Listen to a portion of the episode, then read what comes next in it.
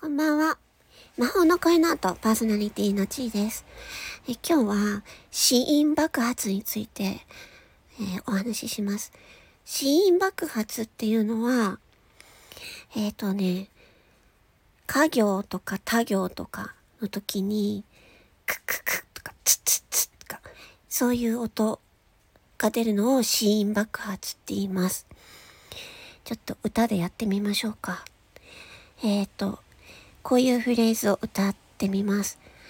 君に口づけてしまった僕は。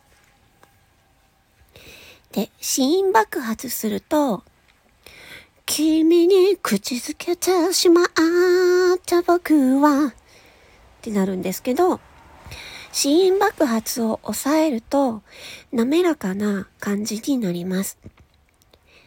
君に口づけてしまった僕は、いかがでしょうか？これは普通の喋りの時にも使えるんじゃないかなと思います。死因爆発してる時は、君に口づけてしまった僕は、死因爆発させない時、君に口づけてしまった僕は、印象変わりますよね。